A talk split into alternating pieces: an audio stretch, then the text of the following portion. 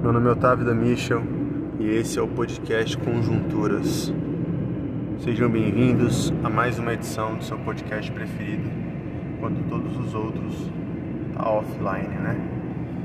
Cara, eu tô gravando esse podcast aqui na, pelo compromisso que eu tenho com os ouvintes, porque o ânimo é zero, total de zero. Por quê? Porque a vida ela é feita de surras. Parece que a gente está levando uma atrás da outra, meus amigos. Não é fácil.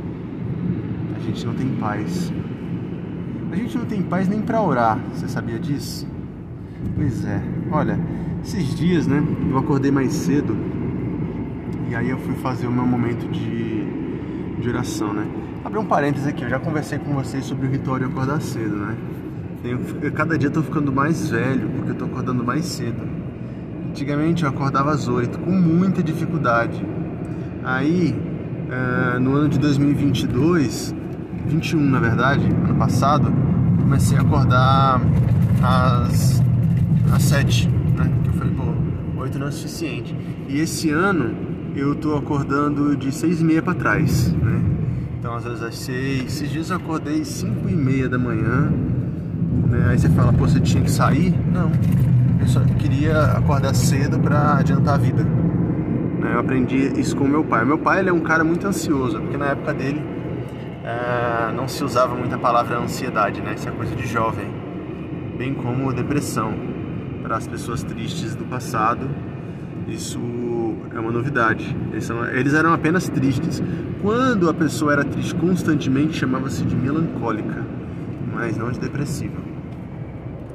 Meu pai tinha esse negócio de adiantar, né? Vou fazer aqui para adiantar. E eu aprendi isso com ele, então eu tô acordando cedo para adiantar. Adiantar o quê? Adiantar a vida. Né? Para ver se ela passa logo. Para ver se ela acaba logo. Eu quero adiantar a vida porque o quanto mais eu adiantar, menos eu menos eu preciso viver. Entende? Talvez esse seja um anseio. Será que acordar cedo pode ser considerado ideação suicida? Bom, fica aí, fica aí a dúvida, né? Bom, no meu caso, eu acordo cedo para aproveitar o silêncio, como eu já disse aqui anteriormente. E aí eu tinha acordado esse dia por volta de 5h40 da manhã, era noite ainda. O silêncio pela rua era interrompido por pequenos passos de trabalhadores que caminhavam com suas botas em direção às paradas de ônibus para pegar o transporte coletivo e para a labuta diária. Eu digo pequenos passos porque são trabalhadores pequenos. Trabalhadores de estatura média de 1,60 e quanto mais baixa a pessoa é, a gente sabe que mais curtos são os seus passos. Né? Mas isso é só um parêntese. Voltando, 5h40 da manhã, o cheiro era um cheiro de lavanda com café. Lavanda porque eu tinha passado pano no chão no dia anterior com desinfetante de lavanda e café porque eu tinha passado café no chão também no dia anterior. Não, mentira. Café porque eu estava fazendo café. E aí, eu no meu ritual, vendo minhas redes sociais, né? Porque a gente acorda de manhã não mais ligado no universo, a gente acorda de manhã ligado na internet. Mas eu vi que era cedo e que eu tinha que aproveitar aquele silêncio. E eu falei, bom, tá uma manhã agradável para eu tirar um momento de oração. Então eu deixei o celular de lado, terminei meu café, me ajoelhei ao lado da minha Bíblia, de frente para o meu sofá Percebi que ele estava com muito pelo de cachorro. Rapidamente veio aquele sentimento de eu não deveria ter um cachorro com tanto pelo dentro da minha casa, mas logo passou e eu voltei para o meu, meu habitat, meu habitat natural, da onde eu vim, do lugar celestial, porque eu sou um cidadão do céu. E eu ali orando, de olhos fechados, joelho, uma oração clássica. Não é oração moderna, não é no carro, enquanto vou fazer alguma coisa, não é orando enquanto passo alguns vídeos do TikTok, é uma oração clássica de quem só faltou fechar a porta, né? Como faziam os antigos, feche a porta do seu quarto e ore em secreto, que em secreto o Pai lhe responderá, como diz o texto bíblico. Mas eu não estava na porta do meu quarto, não tinha porta no meu quarto, na verdade nem estava no meu quarto, estava na sala, estava orando ali, ao lado da minha Bíblia, e o meu celular virado de cabeça para baixo, para entrar no modo silencioso, porque eu não queria receber mensagens, eu queria focar na oração. E eu tenho uma mania que ela, ela, ela perpetua durante muitos anos, que é orar em voz alta. É uma voz alta um tanto quanto baixa, né? Porque é lógico, tá todo mundo dormindo, até porque eu tô ali expondo os meus pecados, eu não quero que ninguém ouça o meu pecado, né? Eu quero falar baixinho. Porque o meu maior, meu maior medo era eu falar os meus pecados e chegar alguém por trás e falar: Ah, é? Então você tá pedindo perdão por isso? Porque você fez isso. A gente está sempre com receio de ser julgado. Mas enfim, eu ali ajoelhado naquele chão limpo, é, quase que encerado, com desinfetante, veja, perfumes, sensações, sabor lavanda. Eu digo sabor porque eu experimentei, mas na verdade é aroma. E enquanto faço minha oração, com uma voz não tão alta, mas não tão baixa que não possa ser ouvido, ou seja, cerca de 10 a 12 decibéis, eu orava e falava com Deus o quanto que eu precisava de tal coisa.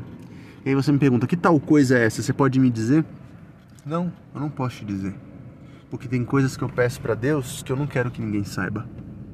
E tem coisas que eu confesso para Deus que eu também não quero que ninguém saiba, né? Mas ele sabe dos meus podres e ele sabe dos meus desejos mais idiotas, né? um, como os meus desejos materiais mais bobos. Como a vez que eu orei para Deus me dar uma cafeteira de cápsula. E orei muito e Deus me deu uma cafeteira de cápsula. Mas orei errado, porque não pedi a Deus a condição de ter uma cafeteira de cápsula e hoje uma caixinha com cápsulas ela custa 16 reais. Portanto, eu uso muito pouco a minha cafeteira de cápsulas. Então, o cheiro que estava na, na casa, é, misturado com lavanda, daquele desinfetante Veja, perfume, sensações, não era um café de cápsula. Porque se você não sabe, o café de cápsula ele tem um aroma diferente. Porque o café de cápsula geralmente ele é expresso. E quando você toma um café de cápsula que ele está escrito café filtrado, ele é uma fraude porque ele não passou por um filtro. Então é apenas um café expresso mais diluído. Se bem que você sabia que a diferença entre um café expresso curto e um café expresso longo é a quantidade de água que botam no café? E a gente achando que isso tinha a ver com, sei lá, algum tipo de torra diferente ou moagem. Não, é que um vai com 30 gramas de café e 30 ml de água e o outro vai com 30 gramas de café e 60 ml de água. Basicamente é isso. Pois bem, eu estava ali orando como naquela vez em que eu pedi a Deus uma cafeteira de cápsulas. E comecei a falar com ele sobre o meu desejo. Senhor, eu preciso. Senhor, me dê. Senhor, eu necessito como tal qual uma criança, né? Que pede pro seu pai, crente que vai ganhar, né? A base da insistência. E quando eu terminei a minha oração, me pus de pé novamente, né? E eu já não tenho tanta flexibilidade assim nos joelhos para orar.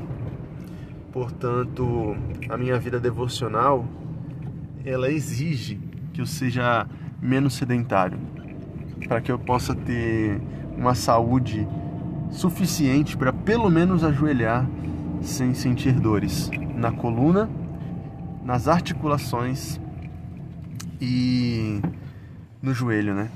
No joelho não, quando eu digo joelho, não não como sinônimo de articulação, mas na pele do joelho que é muito gasta. A pele do joelho de vocês é gasta? Opa, desculpa. Uh, vocês passam hidratante tem os hidratantes que eles são um pouco mais oleosos, né? Eu acho que eles foram feitos para joelho, entendeu? E a pele negra, ela, se você não cuidar, ela fica um pouco é, cinzenta, sacou? Quando eu era um garoto, Meu joelho vivia. Minha, é o, minha mãe falava de maneira pejorativa que eu era um moleque das canelas cinzentas, né? E ela, e minha mãe, como toda mãe de. Como, assim, como toda mãe de garoto negro, a minha mãe ela queria me proteger do bullying que ele, aliás, do racismo disfarçado de bullying, porque são duas coisas opostas, certo? Então ela queria me proteger da, do pensamento das pessoas de que eu era um moleque sujo só porque eu tinha as canelas cinzas. Então eu passava muito óleo, que o óleo era barato, ele era mais barato do que o creme. Não tinha tantas opções de hidratante na minha época. Morava numa periferia. Só vendia Monange e Johnson's Johnson's. Que são os maiores distribuidores, né? E o Monange, ele claramente não foi feito para mim. Ele era, ele era foi feito para a Xuxa, né? Eu sempre imaginei que o Monange ele era com uma maquiagem de pele clara, né? Se eu passasse em mim, ia ficar destoante. Então minha mãe passava óleo, o famoso Dotozinho. Dotozinho era um óleo. Você tá achando que eu tô perdido, mas eu não tô perdido. Eu sei o que eu tô falando. Eu só tô continuando o storytelling. O Dotozinho, ele era um óleo que ele servia para tudo. É, é tal qual o óleo de copaíba dos dias de hoje. Você já viu o óleo de copaíba? O óleo de copaíba vende no centro da Ceilândia, mais especificamente na frente da feira da caixa d'água que não é bem a feira da caixa d'água, porque a caixa d'água não fica dentro da feira, mas é a feira que fica perto da caixa d'água, que é a feira é, permanente da Ceilândia ali. Onde inclusive meu carro foi roubado. Mas isso é um parêntese dentro do parêntese que aí sim eu posso me perder, mas por enquanto ainda estou dentro da realidade. E o óleo de copaíba ele é vendido da seguinte maneira: o anúncio diz assim, o anúncio áudio fonográfico, né? Porque não é escrito. É o famoso carro de som que diz assim: óleo de copaíba é bom para artrose, é bom para inchaço, é bom para coceira, é bom para picada de muriçoca, é bom para reumatismo, é bom para tudo. Ele é bom para tudo, é incrível. Como é que o óleo de copaíba você passa ele na pele e ele sai buscando, né, como um agente investigativo da polícia civil, a doença que ele tem que combater, né? E é igual aquele meme do Dorflex no seu corpo, já viu? Dorflex. Isso é muito bom. O cara toma um Dorflex, o Dorflex dentro do corpo dele assim. Cadê, cadê? E aí a legenda é Dorflex procurando no meu corpo onde tem que, onde tem que sarar. Né? É... Mas enfim, voltando, os meus joelhos, que antes eram joelhos cinzentos, né? Por conta da minha falta de, de hidratação, né?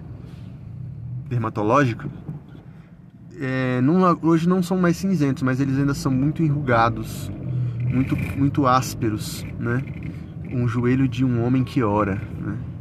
Você, quando você conhecer, você quer saber se o seu pastor, ele é um homem que ora? Então, quando você for chegar numa igreja nova, que você estiver em busca de uma comunidade, sabe o que, que você faz?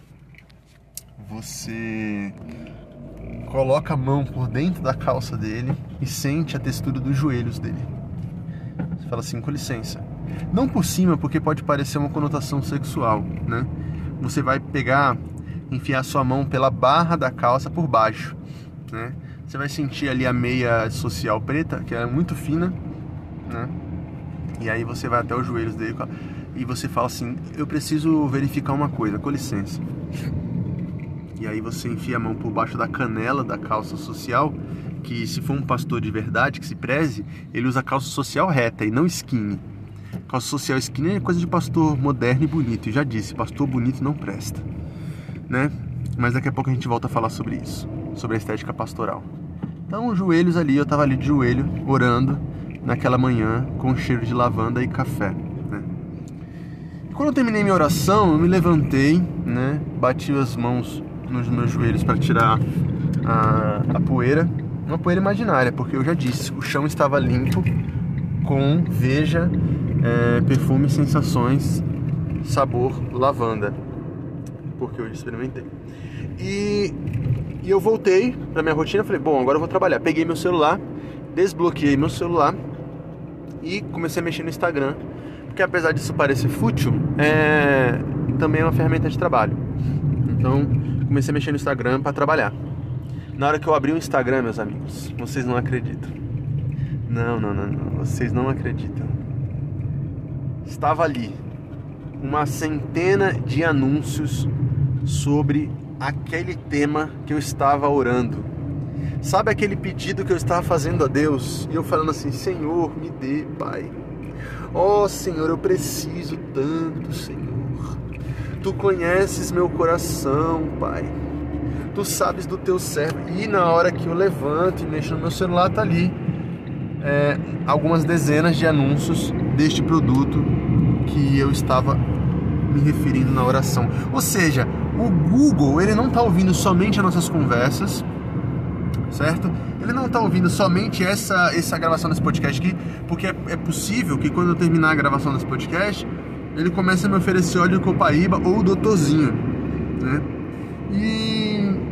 Mas ele também está ouvindo as nossas orações. E eu achei isso uma invasão de privacidade tão grande porque é o seguinte, meu amigo, você quer bisbilhotar a minha conversa com alguém para você me oferecer um anúncio? Pois então faça. Eu não sou nenhum paranoico. Tem aquela galera que fica assim: ah, estão implantando chip na vacina, né? Por quê? Porque eles querem te controlar. Eu falo, meu amigo, que, quer controlar o quê? O que que eles? E quem é eles, para começar? Querem controlar o quê? Né? Não sou ninguém, cara. Eles podem até controlar, mas eu não tenho nada a esconder até porque eu não tenho nada mesmo, nem a esconder e nem a revelar. Você tá entendendo o que eu tô falando? Então, é, eu me senti muito invadido naquela, naquela manhã, porque eu fiquei pensando, a minha oração é o meu momento mais íntimo, mano. A minha oração é o meu secreto com Deus. A minha oração é quando eu estou conversando com Ele aquilo que eu não quero mais conversar com ninguém. E nem nesse momento a gente tem alguma privacidade. O que vai me fazer agora orar longe do aparelho celular, né? Ou vai me fazer orar com ele desligado, cara, ou modo avião. Se é que existe um modo chamado avião, será que de fato o modo avião ele é um modo avião? De repente o modo avião ele não é nada mais, nada menos do que um, um placebo. Né? Você achar que, pronto, estou desconectado das redes, ninguém me captura, nem via Bluetooth, nem via GPS e nem via internet. Mentira! O modo avião é só um modo que é, desativa visualmente todas as funções, mas permanecem funcionando. Quem garante que não? Pois bem, agora eu estou desconfiado de tudo e de todos, porque o Google ouviu minha oração. Então essa é apenas a introdução da nossa conversa. Amigos, eu estava essa semana é, arrumando a minha casa, tô fazendo uma reforma na minha casa, né? Casa que eu moro há mais de seis anos e reforma que eu quero fazer há mais de quatro e que nunca consigo. Por quê? Perdão, pessoal. É que o cansaço veio. Né? Eu queria fazer essa reforma há muito tempo, mas não conseguia. Por quê? Porque reforma é caro. A gente sabe que reforma é caro. E reforma não só é caro, como ela foge do seu orçamento, mesmo que você tenha se organizado.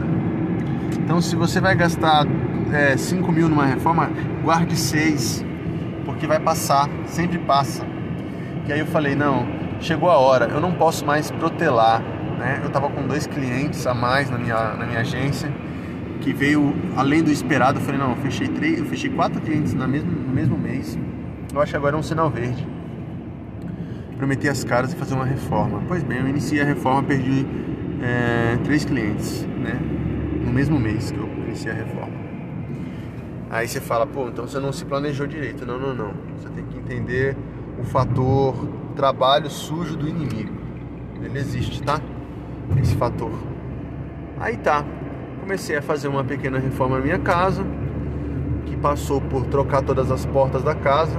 Há muitos anos trabalho, moro naquela casa, é, sem fechar uma única porta direito, sequer há muitos anos trabalho naquela casa, é, abrindo e fechando na base do empurrão, né? Eu falei, não, chega, eu não vou comprar porta barata não. Vou comprar uma porta mediana, porque cara eu também não tenho dinheiro, né? Porque dá muito trabalho, então eu vou fazer isso. Eu não vou comprar uma vagabunda, porta vagabunda, para depois eu ter que trocar, né? E aí eu falei assim, quer saber? Vou comprar um kit de portas pronto que eu mesmo instalo essas portas. E aí comecei a quebrar a casa. Pá, arregacei tudo, meu amigo. montei uma porta. Aí você me pergunta, e aí deu certo? Não deu certo. Pera aí. Por que não deu certo? Porque eu tive que contratar um profissional para terminar o serviço. Né? E aí eu acabei tendo que chamar um pedreiro que terminou a instalação das portas. Porque não é que eu não saiba fazer, inclusive eu sou um, um dos últimos homens héteros românticos que eu conheço um homem que quebra coisas, que constrói coisas, um homem que pega em ferramentas, um homem que conhece o termo ou a marca Stanley não como marca de copo de cerveja, mas como a marca de furadeiras e ferramentas, né? Eu sou esse homem. Um dia desse eu estava na igreja e uma torneira se quebrou lá, né? Alguém foi lavar a louça, se pendurando na torneira, não sei como. Pois bem, quebrou a torneira. E aí eu peguei, eu tava muito. Eu tava, era um dia que eu tava muito atolado de coisas para fazer, eu não ia conseguir parar pra arrumar, porque geralmente eu que faço essas manutenções. Falei, gente, eu preciso ir embora, tem gente me esperando na minha casa, já tô aqui desde cedo. Eu preciso de alguém que faça isso. E aí eu comecei a mapear. E eu não via nenhum homem capaz de fazer aquilo que eu fazia, né? Aí você fala, pô, cara, você tá se achando demais. É, é o que você tá dizendo mas eu estava junto com outras pessoas ao meu redor e a gente começou a pensar: e o fulano? Ele não vai saber. E o ciclano? Também não dá conta. E o Beltrano? Esse aí piorou. Que era uma coisa simples: quebrar um pedaço de parede, serrar um cano, passar uma cola, emendar esse cano e instalar uma pia. Uma torneira nova, aliás. Né? E infelizmente não vi ninguém para fazê-lo. Então eu sou esse homem que vai lá e faz. Eu sou o homem do faça você mesmo, não porque eu acho divertido, mas por quê? Porque eu sou mão de vaca o suficiente para não pagar pessoas para fazer aquilo que eu sei que eu, eu, eu desconfio que eu saiba fazer. Então o que, eu fiz? Eu comecei a trabalhar na casa, reformei, então eu comecei a quebrar as coisas. Eu falei, quebrar eu, eu quebro, construir não. Então eu vou quebrar, chamo o pedreiro aqui só para poder instalar as portas, né? Ele ia me cobrar 100 reais para quebrar cada porta, eram quatro portas, 400 conto. Falei, não, não, não. 400 conto no bolso do pai aqui, filho. Aí quebrei e falei, quanto é que você cobra só para instalar? Ah, então, beleza. X, metade do valor. Então tá bom, meu parceiro, vem só instalar. O cara foi lá e instalou as portas. Aí, bom, paguei ele, despedi, tchau. Falei, na semana seguinte, falei, vou começar, vou fazer o quê? Vou pintar o portão. Eu já tinha comprado as tintas para pintar o portão na minha casa há muito tempo atrás. Acho que foi no final do ano passado. Mas não tava achando. É... Perdão, não tava achando tempo para pintar o portão. Por quê? Porque eu sou um homem ocupado. Eu gravo podcast quando dirijo, por quê? Porque eu sou ocupado. Aí eu falei, cara, que dia que eu vou pintar esse portão? Só que a vida, meu amigo, ela é feita de prioridade. Ou você coloca as coisas na agenda e prioriza e faz, ou você para de dar desculpa. Todo dia eu tenho um serviço para fazer, todo dia eu estou arrochado e atolado de coisas, mas eu não, não queria que isso fosse um empecilho para fazer o que tem que ser feito. Então o que eu fiz? Eu fui lá, coloquei na agenda e pau! Mandei para dentro. Falei, vou pintar esse portão. Aí peguei um compressor, eu já tenho um compressor, né? Comprei só uma pistola que a outra tava velha, entupida. Peguei uma pistola de compressor, comprei as tintas já estavam compradas, coloquei a tinta no compressor e falei e pensei comigo, né? É, a regra manda, para você que não sabe, que uma pintura no compressor seja feita com uma tinta mais diluída, né? Então você coloca ali um thinner, uma água ras para você é, diluir mais aquela tinta e ela passar pela pistola do compressor com mais facilidade. Só que na hora que eu abri a tinta eu achei que ela já estava diluída o suficiente, mesmo depois de eu ter mexido nela, eu falei não, não vou diluir não, por quê? Porque eu quero evitar fazer bagunça com esse compressor. Se a tinta ficar muito líquida, vai fazer bagunça. Eu não quero pintar o chão todo, que essa tinta voe, enfim. Vai gastar mais? Vai gastar mais. Mas pelo menos eu não vou ter trabalho de ficar limpando coisa demasiadamente, né? E aí eu psh, mandei ver no compressor. Pintura rápida, uma pintura rápida, uma tinta que seca em 4 horas e meia. Né? Detalhes que você não quer saber, mas eu, eu preciso contar, porque faz parte da história. E aí eu comecei a pintar aquele portão, pintei tudo por dentro. E aí na hora de pintar ele por fora, né? Eu vi alguns carros próximos, eu peguei e falei assim, pô, vou ser cuidadoso aqui com os meus vizinhos. Chamei todos os vizinhos do, do lado direito, do lado esquerdo, o vizinho da, da frente. Falei, olha, vou pintar aqui o portão com compressor. Eu acho que é melhor você tirar o seu carro aqui para não sujar. Opa, meu vizinho, muito obrigado. Obrigado aí por ter avisado. Opa, que isso, meu patrão, é nós, tamo junto. Vamos pra cima. Tudo nosso, nada deles. Aí os vizinhos tiraram os carros, né? Aí um vizinho colocou muito mais, muito próximo ainda. Eu peguei e falei assim, olha, eu vou dizer uma coisa pra você, eu acho que tá muito próximo. Você podia colocar mais para baixo. Aí ele, opa, então beleza, obrigado aí por avisar. Colocou mais para baixo ainda. Falei, agora eu posso pintar com segurança. Aí o vizinho da frente pegou. Não, não, não. Vou colocar o meu aqui, do outro lado da rua, um pouco mais pra frente, tá certo? Eu falei, olha, eu ainda acho que tá perto, você podia colocar mais pra frente. Ele, não. Cara, o vento tá pro outro lado. A gente olhou assim e realmente o vento estava pro outro lado, lado oposto onde o carro dele estava. Tudo bem? Tudo bem, então. Tem certeza, amigão? Tenho certeza. Então, filho, mandei bala. Esse é o barulho do compressor, tá? Pintei tudo rapidinho. O portão ficou bem pintado. Né? Como tudo na vida, é, demorei pra pegar a manha, né? Mas é aquilo. Toda vez que você se propõe a fazer algo, você perde um pouco de material. Né? Então você tem que sempre comprar mais. Por quê? Porque você não tem a experiência de um profissional. Mas você aprende, mano. Depois que você aprende, aí você pegou a manha, já era os próximos vai ser bem fácil, entendeu? Não tem, não tem segredo. Aí eu peguei e falei o seguinte, cara, quer saber? Vou afastei os carros de todo mundo, né? Vou começar minha pintura. Ah, comecei a pintar. Ok, terminou a pintura. Tá, tem não, vou limpar o compressor. Limpei o compressor. Encontrei isto na web. Caramba, velho. O Google aqui falando. Ó, tô falando, mano. Os caras não querem. Pô, velho, o Google Deixa eu ver se ele parou minha gravação aqui. Agora eu tô perdido agora, não sei nem se ele parou minha gravação. Que filho da mãe, meu amigo. Que filho da mãe. Não, não parou minha gravação não. Desculpa, gente. Então, é... Que, eu tava... Onde eu tava? Ah, tá. Comecei a pintar, limpei o, o compressor, voltei, guardei tudo, olhei pro portão orgulhoso, é, como quem. E aí, cara, peguei ali como um, como um bom.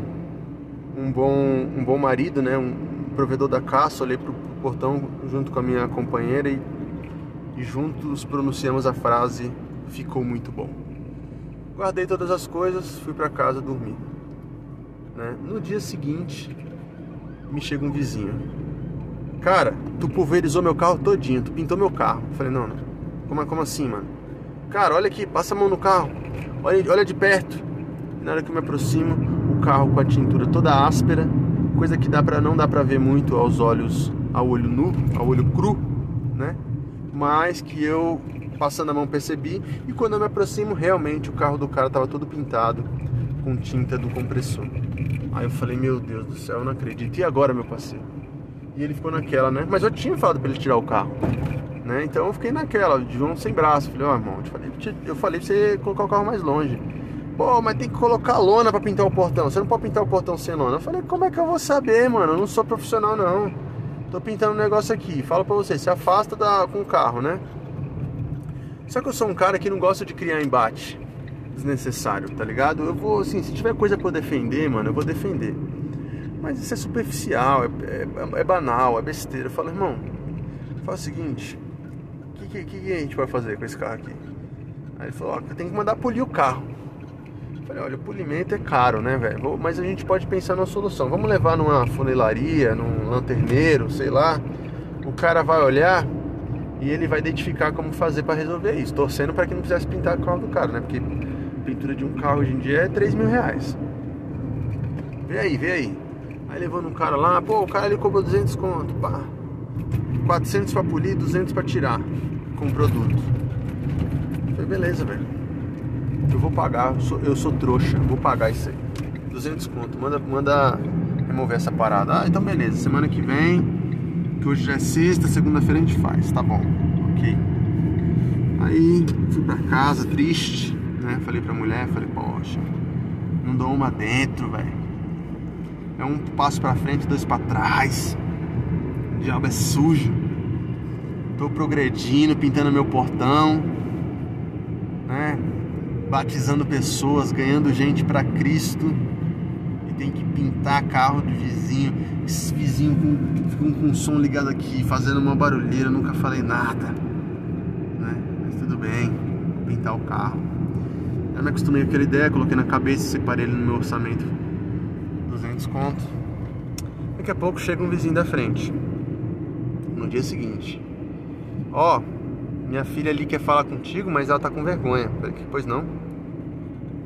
Bom, parece que sujou o carro também. Eu falei, não é possível. Não é possível, sujou realmente, sujou o carro. E eu fui chegar lá pra ver, eu olhei o carro dela, passei a mão. Ela tava lá tentando limpar o carro dela, coitada. E tava sujo mesmo. Aí eu olhei e falei, tudo bem, vai vir um cara aí fazer manutenção no carro do vizinho da frente, ele olha o seu também, né? Ela falou, não, mas tem um problema. Não foi um só. Não, como assim? E o carro dessa vizinha não estava na rua, estava dentro da garagem. Na garagem da frente, com o portão fechado. Aí eu falei, como assim? Não foi só um carro que sujou. Foram todos os carros da, da casa. Eu falei, então tem dois carros nessa casa? Não, tem quatro carros nessa casa. Eu falei, não é possível. Não é possível. Eu falei, não, senhor, não é possível, eu vou ficar não, não é possível, não é possível, não é possível. Aí peguei e falei, olha, eu não sei o que fazer. Ela falou, não, vamos ver, vamos ver. Ficou naquela de vamos ver, né? Eu falei, não, depois eu vejo isso que eu não tô nem com cabeça. Segunda-feira vem um cara aí da lanternagem, ele vai olhar o carro do vizinho aqui do lado, ele olha o carro de vocês, vê se dá pra fazer, vê se tem. Pensando, né? Que consigo, consequentemente, depois ela vai acabar desistindo disso aí, vai falar, não, quer saber? Vou deixar isso aí quieto e tal. Ok. Então, o carro do vizinho, mais quatro carros de outro vizinho, cinco carros pintados pelo meu compressor. Aí, o vizinho do meu lado, daqui a pouco, parece uma piada, né? Não é uma piada, essa história não contém hipérboles e exageros, ela, ela trabalha com números reais e absolutos. O vizinho do meu lado, carro preto. Ô oh, rapaz, eu não queria falar nada não, viu? Mas sujou meu carro, viu? Essa pintura tua aí sujou meu carro não foi pouco não. E ó, meu carro é preto. Sujou muito. Seis carros. E o lanterneiro, que também é meu pedreiro, ou seja, foi ele que consertou os buracos da casa que eu fiz com a marreta e também foi ele que consertou os carros do vizinho que eu pintei com o compressor, né? Porque ele é tudo, ele é lanterneiro, ele é gesseiro, ele é pintor e ele também tem uma lanternagem e uma empresa de construção porque é assim que o pobre faz. Ele nunca contrata um especialista, ele contrata um cara que faz tudo. E tá tudo bem. Graças a Deus por esse irmão. Aí eu peguei, falei, cara, seis carros, mano, tu vai ter que me dar uma força aí, meu parceiro. Faz um precinho bom aí, vamos fechar um lote. E aí, ó, vamos usar minha garagem aqui, vamos fazer uma oficina de lanternagem aqui na minha garagem, beleza? Beleza, pô, pode crer, tudo certinho. É isso, irmãos. Sabe o que aconteceu, meus queridos? Tava saindo de casa, um outro vizinho veio. Olha, não queria dizer nada não, viu? Mas no mesmo carro preto dela aqui, tá na mesma garagem que o meu carro. Qual é o teu carro, irmão? O outro ali do lado. São sete carros. Cada carro, o lanterneiro, que é meu amigo, que cobraria 200 reais, cobrou 100 reais por carro. Já se somam 700 reais.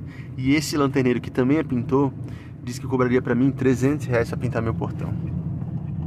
Então, é com essa lição que eu digo a vocês que às vezes tem dia que parece noite. Não é fácil, mas não é impossível. A gente vai vencer. Eu vou ficando por aqui com mais esse episódio do podcast Conjunturas. E se você quiser mais atualizações sobre essa história da lanternagem Otávio da Mission, né? Eu, eu coloquei uma placa lá uma placa, ironicamente uma placa, uma placa, é, porque já que eu estou fazendo um papel de trouxa, né, então vou fazer ele bem feito. E se quiser mais novidades pode me acompanhar no Twitter, que vou atualizando os números. E até então são sete carros, já foram polidos quatro carros, faltam mais três carros. E hoje, enquanto eu estava vindo para cá, entrando nesse carro, nesse carro que eu vos onde eu vos de onde eu vos falo, né, onde eu estou gravando esse podcast, percebi que meu carro também foi pintado mas eu quero que se dane meu carro. Eu não vou mandar polir o meu carro. Ele vai ficar pintadinho com uma uma texturinha, né? Vamos, vamos chamar isso de alto relevo. Um, auto, um carro alto relevo, um carro 3D. Não é fácil, mas a gente vai conseguir, meus amigos. Estou ficando por aqui com esse episódio triste do podcast Conjunturas. Esse episódio. Eu espero que nenhum vizinho meu escute esse episódio, mas se vocês escutam, eu entendo. É, apesar de eu ter ficado triste, a culpa foi minha. Eu não deveria ter pintado a merda do portão com o compressor sem antes eu ter colocado uma proteção. Aí você fala, Dan, então você nunca vai fazer isso, né? Não, eu vou sim. Por quê? Porque agora eu aprendi como é que pinta. Então na próxima eu vou pintar certo.